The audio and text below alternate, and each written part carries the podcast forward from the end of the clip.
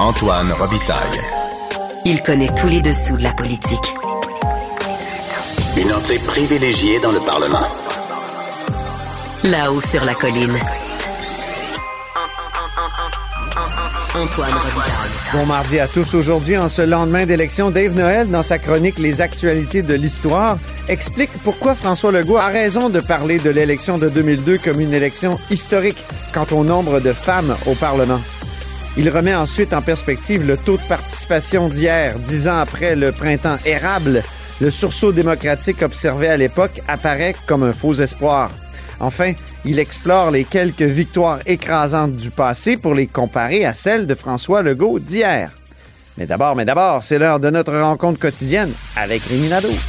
Réminado. Tout a été mauvais. Ça a été un spectacle désolant. C'était triste de voir ça. Antoine Robitaille. On sait bien, vous voulez faire du nationalisme. Mais non, on veut justement contrebalancer cette délocalisation-là politique. La rencontre. Un jour, on fera notre débat. Oui, oui, bien sûr. Métal sur métal. C'est le moment de vérité. La rencontre. Nado. Robitaille. Mais bonjour Rémi Nadeau, Bonjour Antoine. chef de bureau parlementaire à l'Assemblée nationale pour le journal et le journal. Distorsion du mode électoral uninominal à un tour. Penses-tu qu'on va avoir une grosse réforme? Ben non.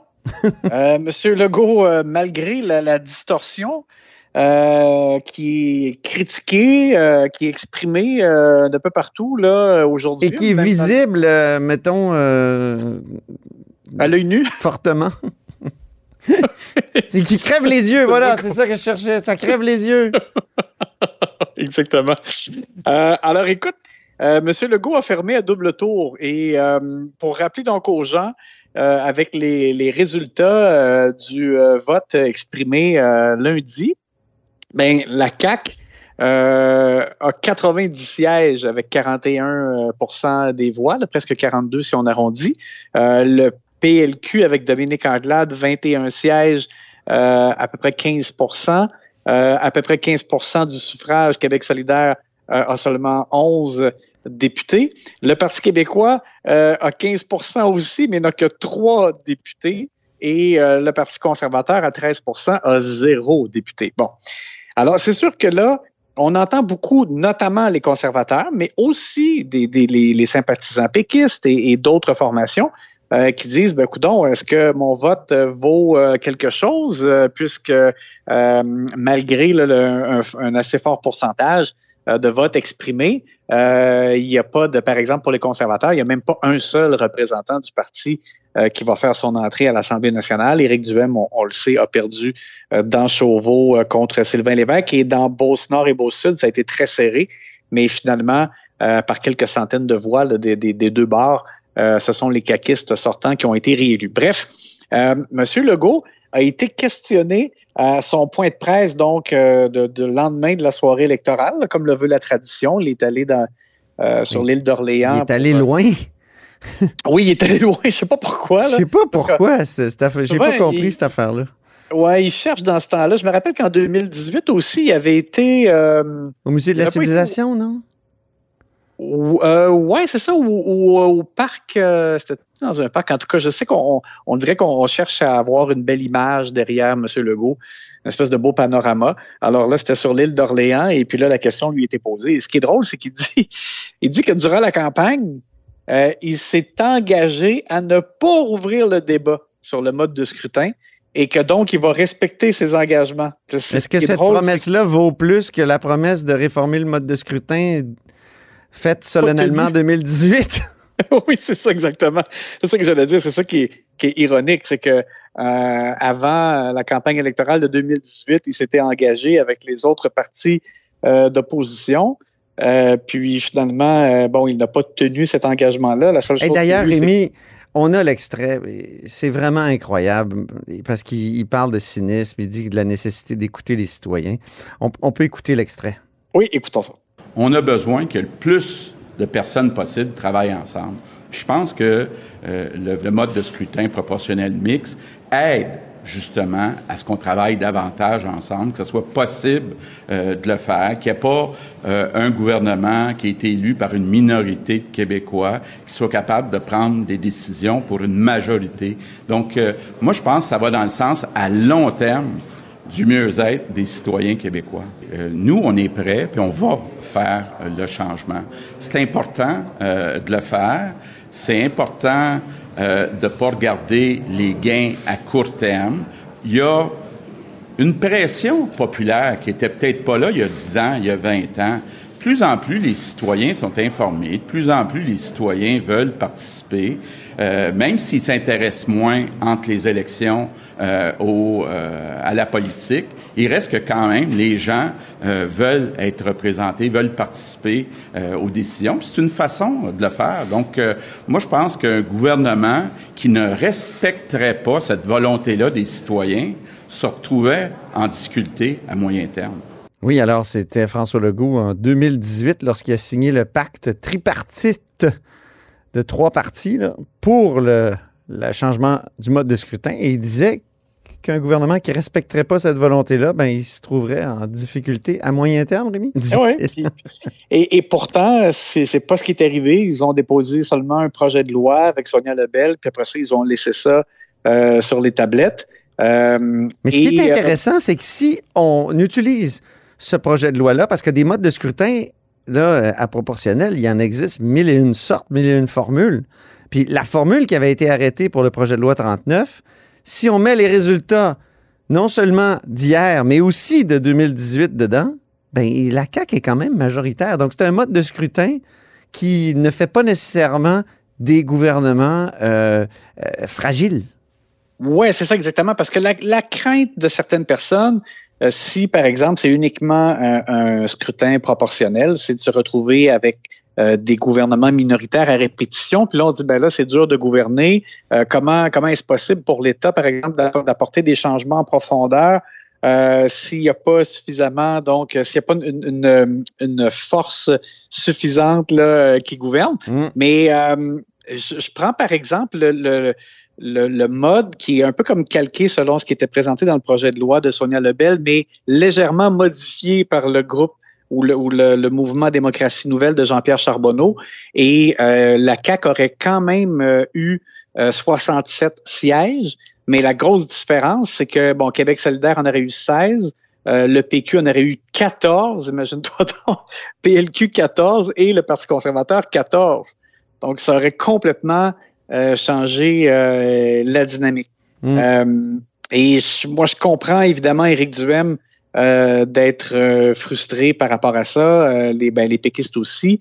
dans le cas d'Éric Duhem, c'est quand même particulier parce que tu sais que c'est à cause que Claire Sanson avait choisi de joindre la formation que Éric Duhem pouvait tenir, par exemple, un point de presse à l'Assemblée nationale. Oui.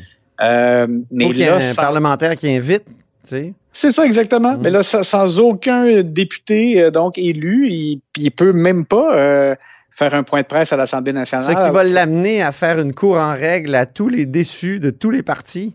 N'importe qui. Moi, je pense qu'il est prêt à, prendre un transfuge, même de Québec solidaire. Si, il faut absolument qu'il y ait quelque chose comme un élu. Là. Oui. Alors, tout ça pour dire que donc, c'est sûr que, tu sais, moi, je m'étais rangé un peu aussi à l'argument de la stabilité dans le passé, mais on, voit qu'il y a quelque chose qui fonctionne pas. Et, oui, mais euh, Rémi, si on est capable d'avoir la stabilité et la représentation, ben, ben c'est parfait. Alors, il s'agit de jouer avec le modèle, puis mm. le modèle qui est proposé dans le projet de loi 39, c'est une bonne base. Au moins, la CAQ aura fait avancer ce débat-là qui traînait depuis des années. Euh, donc, euh, espérons que ça sera repris. Voilà. Le PLQ maintenant, euh, les nouvelles sont bonnes parce qu'ils gardent l'opposition officielle, mais ça cache et ça occulte de mauvaises nouvelles. Ah, il y a beaucoup de mauvaises nouvelles. Mais, outre le fait qu'ils sont restés à l'opposition officielle, bon, ils ont quand même perdu des sièges. Mais ils en ont perdu quand même, je pense, moins que ce qu'on pensait peut-être à, quelques jours du vote. Euh, mais bon, il y a eu des, pertes, notamment par exemple Vertin, euh, où Isabelle Melançon a vraiment tout fait, euh, déployé beaucoup d'énergie euh, pour conserver son poste, mais sans succès. Ils ont perdu, bon, par exemple, Maurice Richard, euh, ce, type de circonscription-là.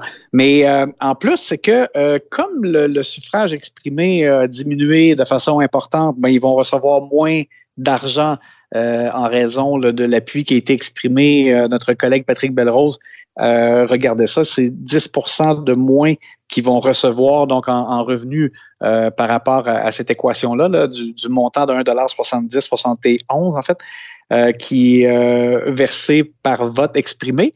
Mais en plus de ça aussi, et ça c'est catastrophique, euh, on se disait que avoir les, les chiffres dans, dans, les circonscriptions d'appui, ouais. on, on, voyait que à bien des endroits, il n'y avait pas 15% Quand tu n'as pas 15% le candidat perd son, son dépôt financier. Mmh. Euh, alors, il n'y a pas de remboursement de son dépôt euh, pour ses dépenses électorales. Et le nombre de circonscriptions où il n'y a pas le 15% écoute, c'est 87. Ouch! Oh, Alors ça, mal, ça, ça fait très mal. En 2018, tu sais, déjà, on disait que c'était épouvantable le score du Parti libéral. Ils avaient eu 25% du suffrage en 2018.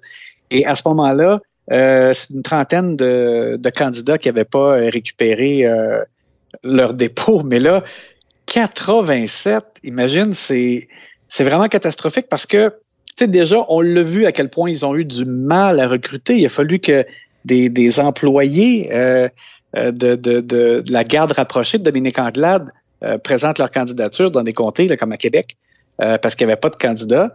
Euh, mais ça, c'est. J'ai cru voir hier que Julie White, par exemple, dans Jean Talon, un comté qui est un château fort libéral, là, est mm -hmm. arrivé comme quatrième, si je ne m'abuse. Oui, et, puis et, et c'est hallucinant de voir à quel point il y a beaucoup de circonscriptions où il termine cinquième, le Parti libéral ah, du oui. Québec. Euh, et, et d'ailleurs, je, je, veux juste souligner parce que ça m'a vraiment euh, fait sourire. Euh, j'ai vu mon chef des régies accorder une entrevue euh, à Mario Dumont à, à, LCN plus tôt dans la journée. Oui. Et euh, M. Dumont faisait remarquer là, ces, ces statistiques là, désolantes pour le PLQ dans plusieurs régions du Québec. Et mon chef des régies a répondu en disant que Montréal aussi, c'est une région. Euh, c'est l'argument, là, le dernier argument qu'ils peuvent servir. Oui, c'est comme genre le dernier argument, effectivement.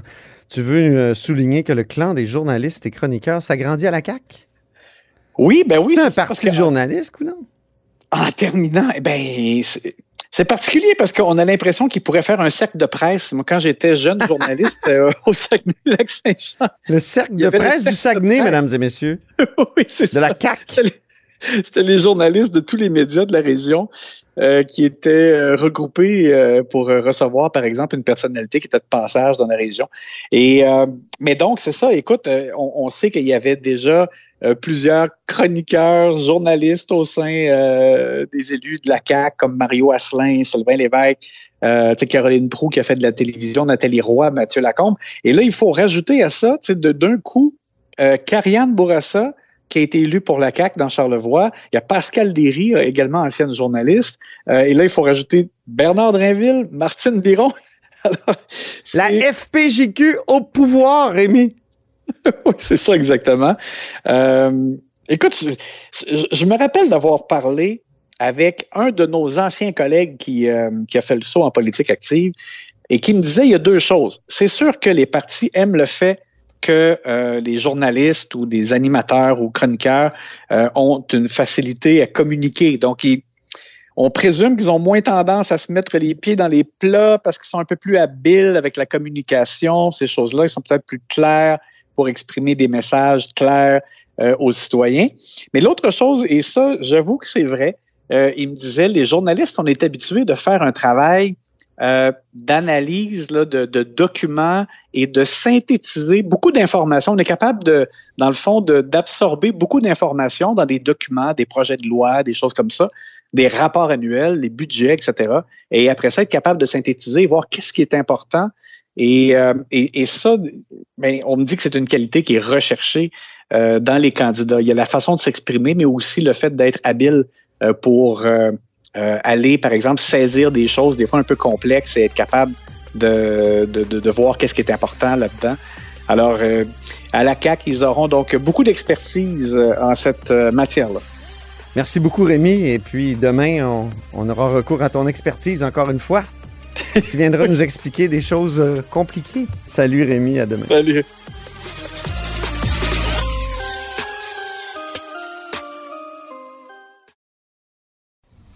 Antoine Robitaille. Le véritable troisième lien.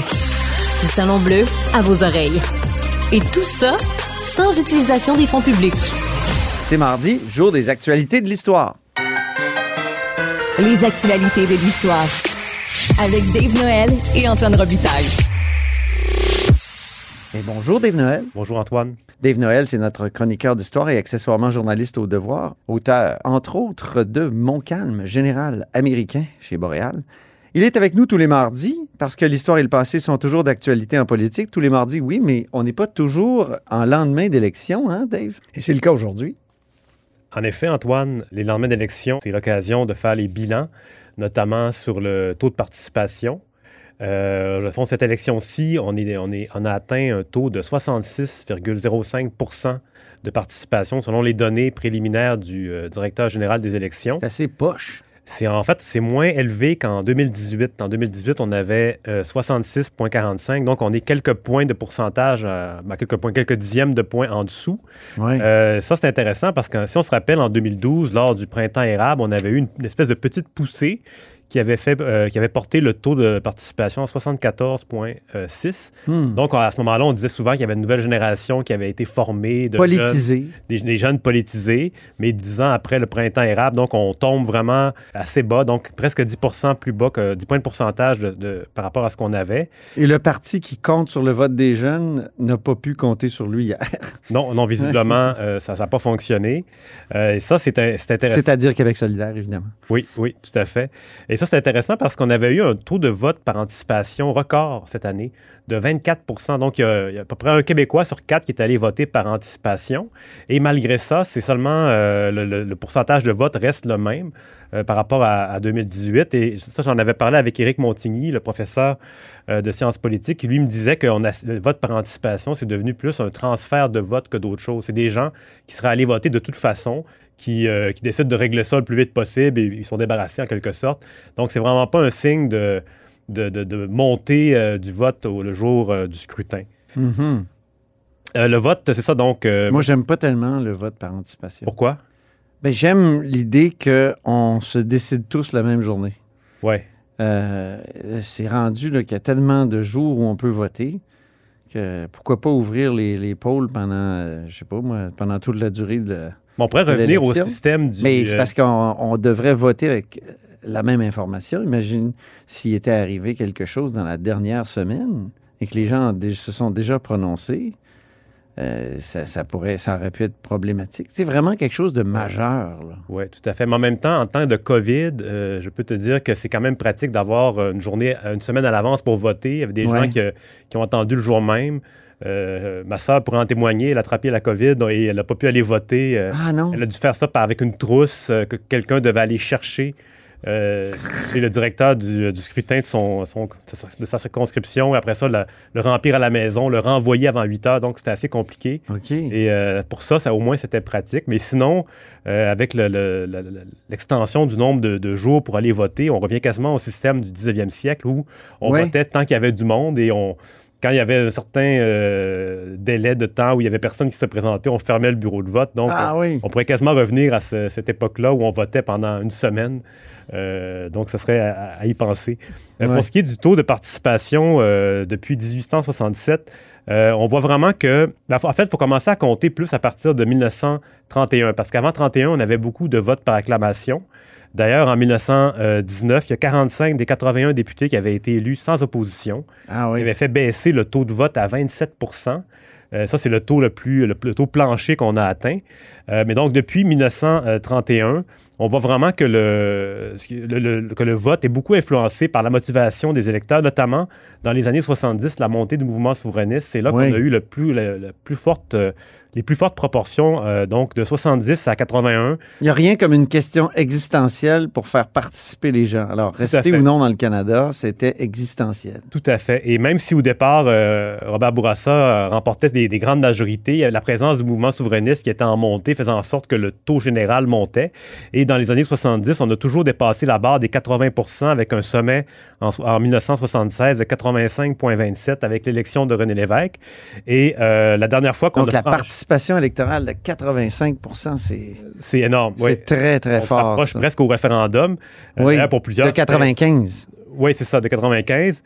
Et d'ailleurs, la dernière fois où on a atteint, euh, on, a, on a atteint le plateau des 80% c'était en 94 avec 81,58. Ah oui. Euh, évidemment, Jacques Parizeau du Parti québécois avait été élu avec la promesse de tenir un référendum sur l'indépendance dans le premier mandat, ce qui, ce qui explique que pour plusieurs, cette élection-là était pratiquement une élection référendaire. Hmm. Euh, ça, ça avait vraiment euh, dopé le, le vote, si on veut. Oui. Et euh, ce, que, ce, que, ce que moi j'ai noté de, par rapport à la campagne, à- aux résultats d'hier, c'est qu'on voit que notre taux de participation se rapproche de plus en plus de celui de la scène fédérale. Quand on regarde pour l'ensemble du Canada, euh, en 2011, euh, en fait en 2000, euh, en 2011, oui, il était de 61 Il est monté à 67 en 2019 et il est retombé à 62% l'année dernière, en 2021. Donc, euh, 62 au fédéral, 66 euh, sur la scène québécoise. Donc, on est vraiment dans les mêmes eaux.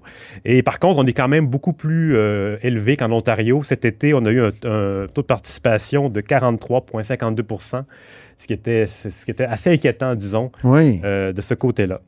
Et aussi, on, on peut peut-être écouter un, un- moment du discours d'hier de victoire de François Legault, Oui. qui annonçait un élément qui se démarque des autres campagnes. C'est une victoire qui est historique parce que ce soir, je suis tellement fier de ça, on a fait élire le plus grand nombre de femmes de toute l'histoire du Québec.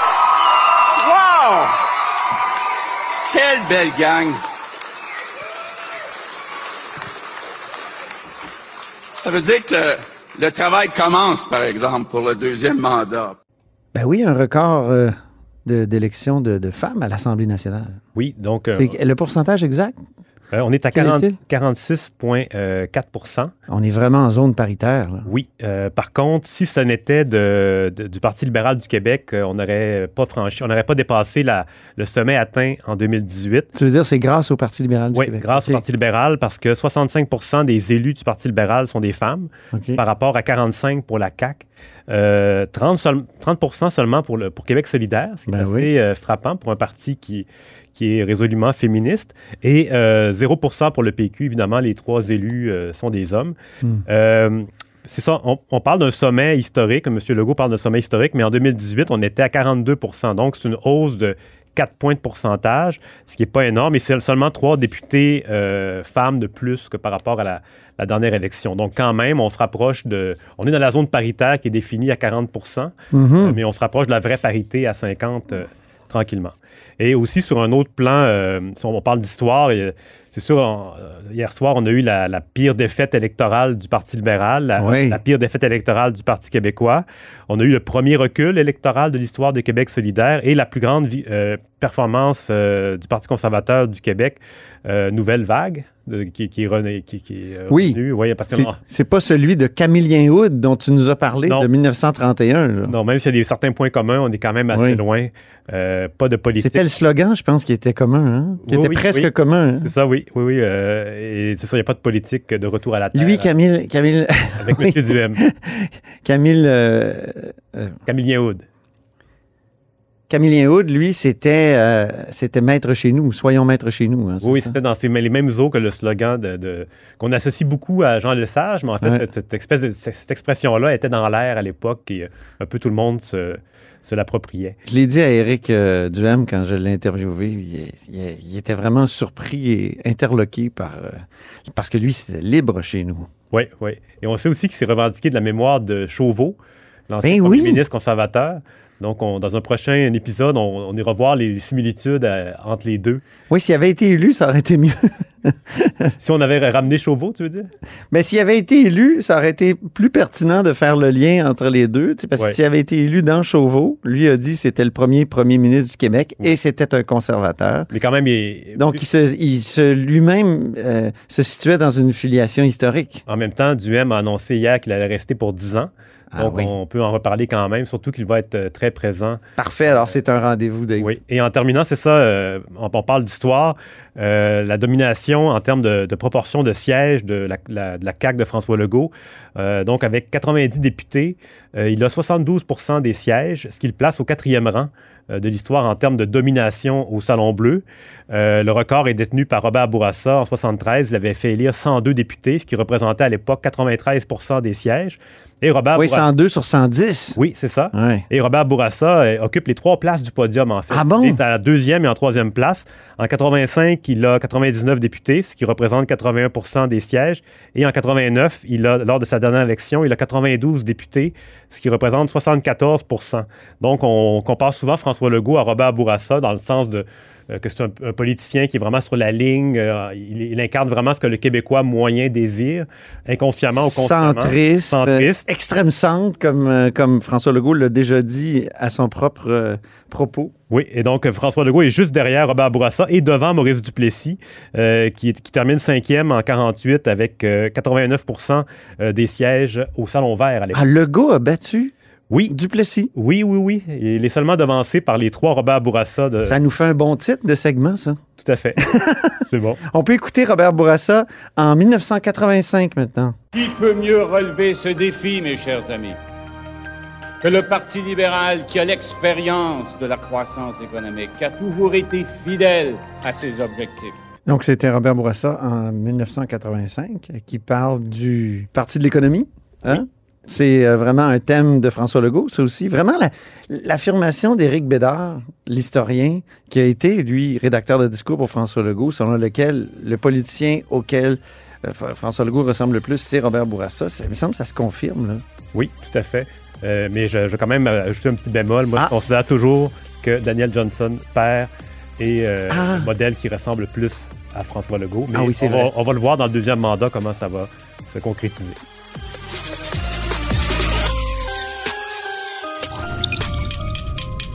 Cube Radio.